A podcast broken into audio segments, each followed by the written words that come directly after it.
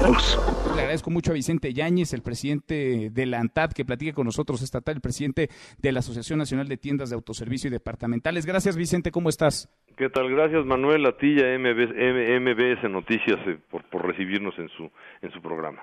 Al contrario, gracias por platicar con nosotros. Pues por desgracia vamos viendo cada día más casos de robo, de saqueo, de aquellos que buscan ganar a río revuelto en medio del caos y del desconcierto, de la incertidumbre.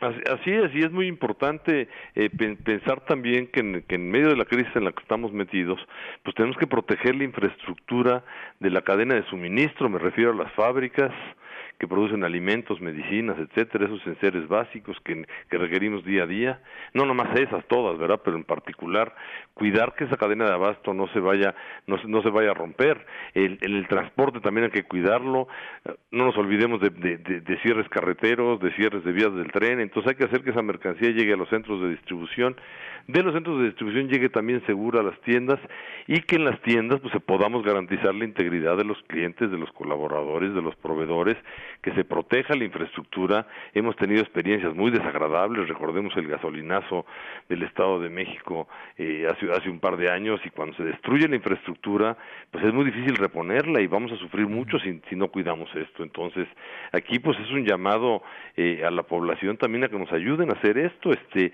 eh, por ahí las redes están, estos saqueos se están este, promoviendo en las redes, entonces Sí, pues que le llamemos al 911 y que si, si sabemos de algo, alertemos a las autoridades para que puedan tomar medidas preventivas para esto. Nosotros como ANTAD tenemos un muy buen contacto con las autoridades federales, estatales, eh, locales, tenemos 42 grupos regionales de seguridad, se tiene comunicación permanente con ellos y estamos eh, pues atendiendo para tratar de disuadir estos, las autoridades están tratando de atender esto para disuadir estos, este, estos, estos eventos y, y creo que sería muy importante que no, que no, que no lleguen a pasar. El mismo presidente de la República ayer mencionó que no debe haber impunidad.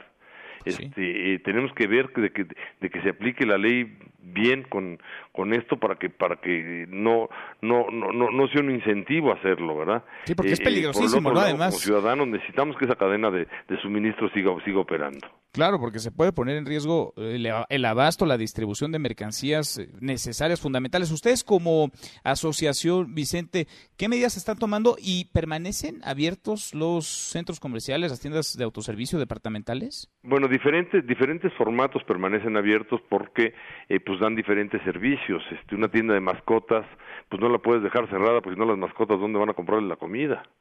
Una, una, una, ferretería pues también la necesitas para que puedas ir a comprar un foco, si no estaríamos mandando a todo el mundo a los supermercados y generaríamos concentraciones que no estamos buscando que se den.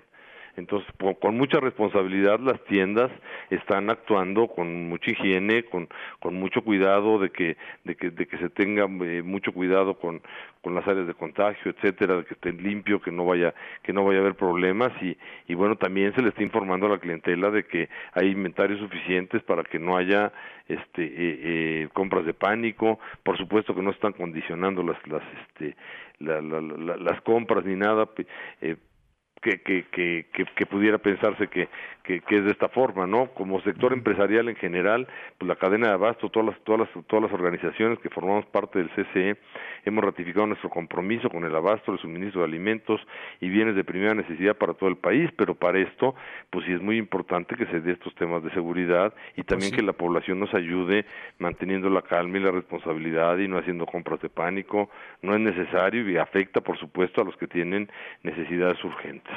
Sin duda. Y mira que las mercancías, los productos son fundamentales e importantísimos en este momento, pero es lo de menos, ¿no? Cuando ya vemos que podrían estar en riesgo los trabajadores de esas propias tiendas, de los centros eh, departamentales, de las tiendas de autoservicio, los propios, los propios clientes. Vicente, vamos platicando en el camino, como siempre te agradezco estos minutos. Por supuesto, y hay, otro tema por ahí que nos preocupa mucho, que es la devolución del IVA.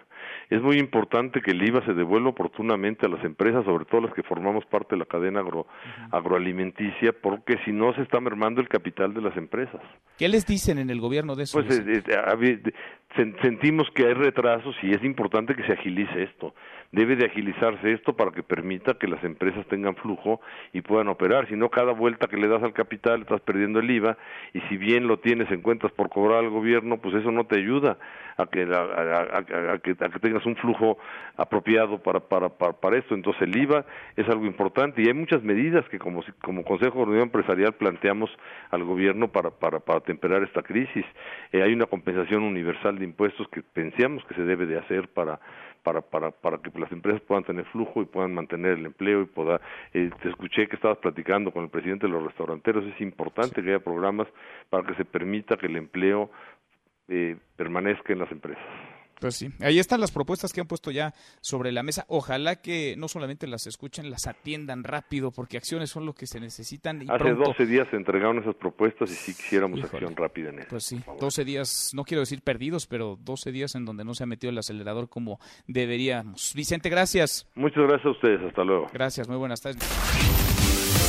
Mesa para todos.